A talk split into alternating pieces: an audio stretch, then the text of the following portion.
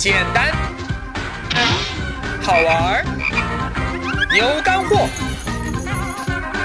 理财就是理生活，让我们一起来听力哥说理财。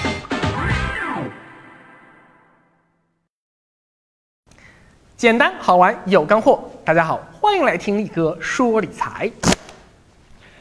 上回啊，力哥说到，今天中国唯一一个可以和国际邮轮巨头分庭抗礼的，哎，就是那一家天海邮轮的新世纪号。请问这是什么鬼啊？话说啊，天海邮轮啊是携程和皇家加勒比合资组建的一个邮轮公司。他呢把皇家加勒比旗下的高端邮轮品牌精致邮轮的一艘过气老船买过来翻新了一下，就成了新世纪号。但是啊，不管怎么翻新啊，这这船的船龄摆在那嘛，所以这艘七点一万吨的游轮，至少从外观上看啊，这个是真的竞争不过其他那些国际游轮的。但是软件方面，哎，不一样啊，因为有美方团队帮忙管理运营，所以其实做的还是可圈可点的。尤其是在住宿和餐饮方面，我觉得可能比哥士达游轮做的还要好一些。另外啊，这艘船它毕竟是带有混血基因的本土品牌，所以船上有很多工作人员，他都是中国人啊。无论是娱乐活动还是舞台表演，都会更加接地气一些啊。没有什么装环节啊，尤其是其他一些国际游轮上面，一般都会演出什么百老汇的歌剧啊，或者音乐剧之类的，都是大段大段的英文，甚至是意大利文唱段，这中国人听都没听说过，尤其是老年人啊，一点兴趣都没有，听了都要睡大觉啊。而这艘船上都是中国特色的演出啊，都是中文的演唱，加上票价比较便宜，所以从性价比上看，我觉得还是不错的。正是由于运营一年多来啊，这艘船的口碑很不错，许多本来对本土游轮其实不抱什么期望的游客，哎，上船以后发现说，哎，这艘船物超所值啊，所以呀，现在力哥发现这艘游轮的价格已经和歌士达三零那号差不多了，比地中海抒情号还要贵那么点。好，最后总结一下，在旅游预算非常拮据的情况下。如果是年轻人对吃不讲究，对玩儿比较讲究，那我推荐歌诗达的三零那号和幸运号，最便宜一千多块钱就能上船了。如果是老年人对玩儿啊没那么在意，但是对吃比较讲究啊就喜欢吃，那我推荐天海新世纪号啊，同样最少一千多块钱就能上船了。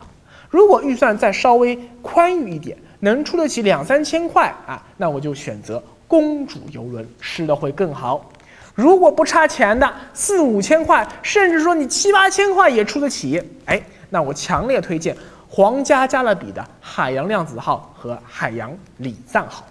啊，这两艘船它无论是吃住玩购啊看演出，还是说服务水平，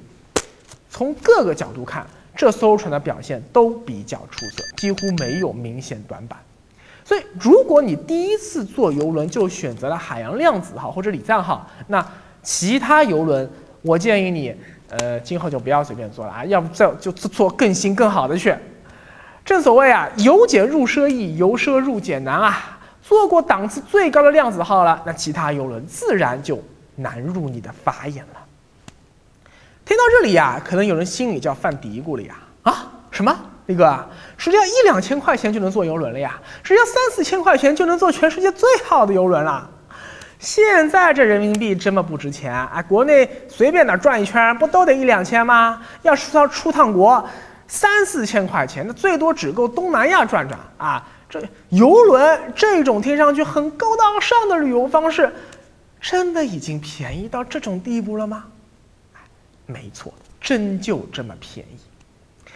记得三年多以前啊，力哥第一次坐海洋航行者号的时候啊，内舱房还要四千多块钱，而今年我坐海洋量子号的阳台房不过四千多块钱。之所以呀会出现这两年游轮价格的大跳水的局面，还是要感谢市场竞争。在二零零六年以前，中国只接待过非常少的国际游轮啊，这些游轮只是把啊天津、上海这些中国港口作为旅游目的地之一停靠一下啊，船上坐的全是老外。直到二零零六年七月，哥斯达艾兰戈纳号邮轮在上海首航，这才标志着中国真正进入了邮轮旅游时代。距今不过十年而已。而在最开始那五年啊，邮轮业务在中国依然没什么人气，主要原因就是我们的硬件不达标。中国的港口啊，缺少能停靠呃十万吨级以上超大型邮轮的码头，而迈阿密港啊，它拥有十二个超级码头，可以同时停泊二十艘邮轮。你看，这就是差距。所以当年第一艘以上海为母港的邮轮就是艾兰戈纳号，它只有二点八万吨，和中华泰山号一个级别。你说它对游客能有多大的吸引力呢？我们还是以上海为例啊。上海原本在虹口北外滩建造的上海港国际客运中心，只能停靠八万吨以下的邮轮，也就是说，最多也只能停靠像海洋神话号啊、新世纪号这些个今天在中国市场已经档次最低的邮轮了。因为啊，二十五年前上海造杨浦大桥的时候啊，政府压根没有想到说啊，将来这桥下还要通过什么十万吨甚至二十万吨的超级巨轮，所以。这个桥在那边，这游轮过不过来，知道吧？到了二零零八年，北外滩的一滴水刚刚建成投入使用，同一年年底又马上在宝山开建吴淞口国际邮轮码头，也就是我们今天常说的宝阳码头。这个能同时停靠一艘十万吨级和一艘二十万吨级游轮的码头，直到二零一一年才造好。所以那些超级游轮啊，是从二零一二年开始快速进入中国市场的。你看，仅仅过了三年啊，到二零一五年，宝阳码头已经是亚太地区最繁忙的国际游轮码头了。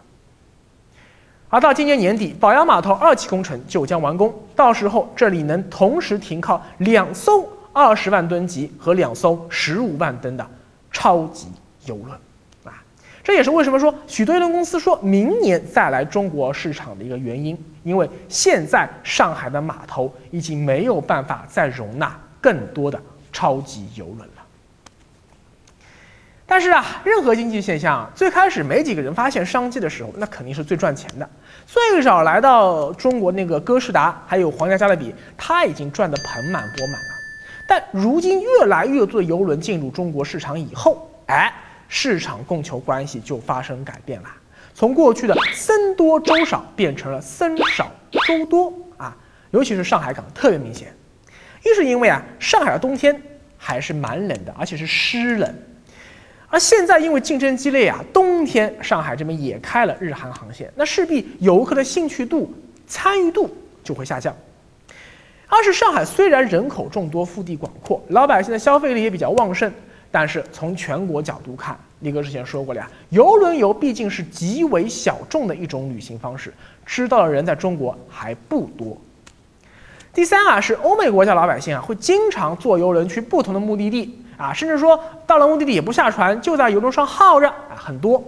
但是咱中国老百姓对游轮还处于一种猎奇心理这么个阶段，也没有形成说在呃游轮上过一种慢生活的习惯啊。我们都比较急嘛，中国是一个很着急的民族啊。他我跟你说，这往往这我们的人啊，中国人体验过一次以后啊，就不愿意再体验第二次了，所以回头客也比较少。再加上现在中国其他沿海城市也开始大力发展邮轮经济了，进一步分流了长三角以外地区的客源，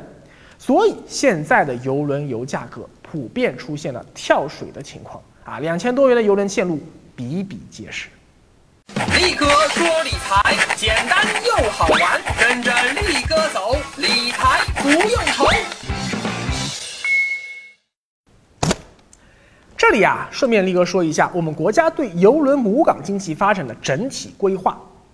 从二零一五年四月交通部公布的全国沿海邮轮港口布局规划方案来看，未来啊，我国主要会建设十二个邮轮母港。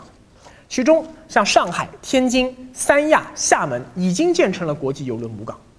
从国家战略角度来看啊，上海港已经呃，而且将来会继续成为中国最重要的邮轮母港，不但要服务于长三角，而且要服中呃辐射全中国啊。今后不但上海港还要继续开拓日韩和台湾航线，还要开辟环球航线啊，这个定位只有上海港有。事实上啊，在二零一五年三月一号，哥斯达大西洋号就已经从上海出发，耗时八十六天，完成了中国首个邮轮环球航行。仅次于上海的是天津港和深圳港。已经建成的天津东江码头啊，它主要服务于京津冀啊，呃，当然也是辐射整个中国北方，尤其是东北地区嘛。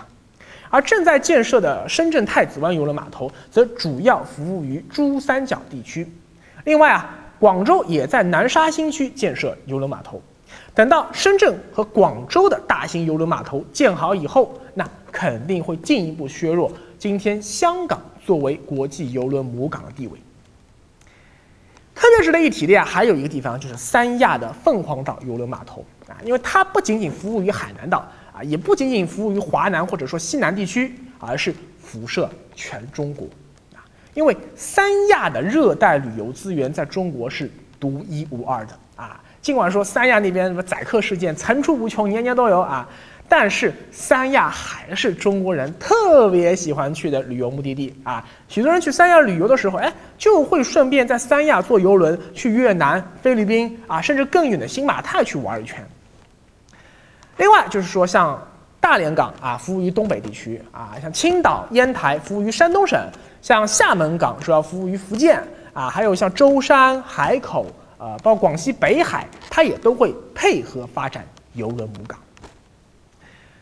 虽然说中央为了平衡各地经济，允许搞这么多的邮轮母港，但说句老实话呀，未来最顶级的邮轮依然只会以上海、深圳和天津为母港，因为长三角、珠三角和大北京地区就是中国富人最集中的三大城市群，而全球最新最豪华的邮轮来到中国市场第一站，一定还是选择上海港。一些二三流的游轮才会去选择开拓啊青岛、大连、厦门这些二线城市。所以说，如果你本来就居住在京津冀或者是珠三角地区，那选择在天津、深圳、香港坐游轮，那当然是最方便的啦。如果你不住在这些地区，那么上海依然是你选择坐游轮的第一选择啊。这里不但有说全中国乃至全世界最棒的游轮，而且。竞争最激烈啊，也最容易跑到呃淘到那些个超便宜的船票。啊，再顺便说一句啊，怎么去宝阳码头既经济又方便啊？这个很多人也很关心。如果你是坐高铁到虹桥火车站，或者说坐飞机到虹桥机场的，直接到地底下换乘地铁二号线，坐五站或者六站到中山公园站换三号线，再坐十八站地铁到宝杨路站下车。地铁票价六元到七元，出站以后呢，啊，走到宝阳路上面，打辆出租啊，沿着宝阳路一路向东开，大概三公里左右，哎，三公里正好是个起步价嘛，上海起步价是十四元，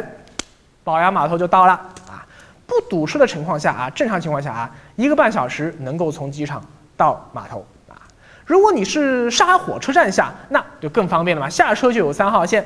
如果你是浦东机场下的话，那稍微远一点啊，你还得是先坐二号线到世纪大道站换四号线，再到宝山路站换三号线。地铁票价九元啊，全程耗时我估摸着得超过两个小时。如果你本身就住在上海，但是呢你家距离宝阳码头比较远啊，因为宝阳码头很偏嘛，在吴淞口，拖着行李啊，这个换地铁你如果嫌麻烦啊，这一路打车好像又太贵了。这时候你又正好有私家车的话，可以考虑自己开车去码头，然后呢把车停在宝阳码头外的停车场。过夜费的话，每天停车费三十二元。力哥算了一下啊，从我家打车去码头要五十公里，打车得一百七十元，往返就是三百四十元吧。如果我开车的话，去掉油钱五十元，停车费只要不超过二百九十元，哎，那我就是开车划算。算了一下，差不多我的游轮得超过九天以上的航程，那才是，呃，坐地铁啊，那才是坐出租划算。否则的话，一定是开车更划算。啊，对，说到这个游轮时间长短啊，我再多说两句啊。上海出发最短的游轮线路啊，是到济州岛一地的四天三晚。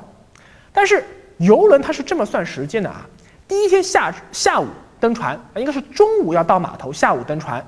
到傍晚吃晚饭前，这个船会起航。第二天上午到了济州岛，下午啊下船玩半天啊，第三天在船上呃玩一整天，到第四天早上吃完早饭，然后就要下船了。注意，到了最后一天早上，除了供应早餐，船上其他一切娱乐设施都暂停使用啊，甚至可能连电梯都没得用了。所以，就算你在船上赖到中午，也没什么可玩的啊。当然，也不会给你提供午饭了，因为下午就要迎接新一批客人了嘛。所以呀，所谓的四天三晚行程，真正可以用来玩的时间，只有两天半左右。所以，所以说你以后看到了啊。写四天三晚的，那就知道，其实就玩两天半；看到五天四晚的啊，其实就玩三天半啊，以此类推。以力哥多次坐游轮的经验来看啊，我觉得吧，对于第一次坐游轮的中国人来说，选择六天五晚啊，也就是真正玩四天半的行程是比较合适的。因为说，如果你只玩两天半，那这艘船上很多功能其实你还没有来得及玩，你就已经下船了。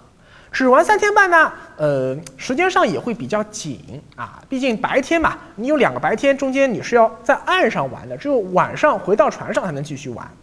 如果能玩个四天半啊，差不多就是处在整艘船哎已经玩的差不多了，都玩遍了啊，新鲜感也消失的差不多了。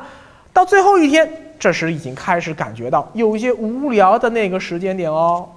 这时候下船啊，回家正好啊。如果你说你要玩什么呃什么什么九天呃八夜啊，什么十一天十夜啊这种时间更长的线路，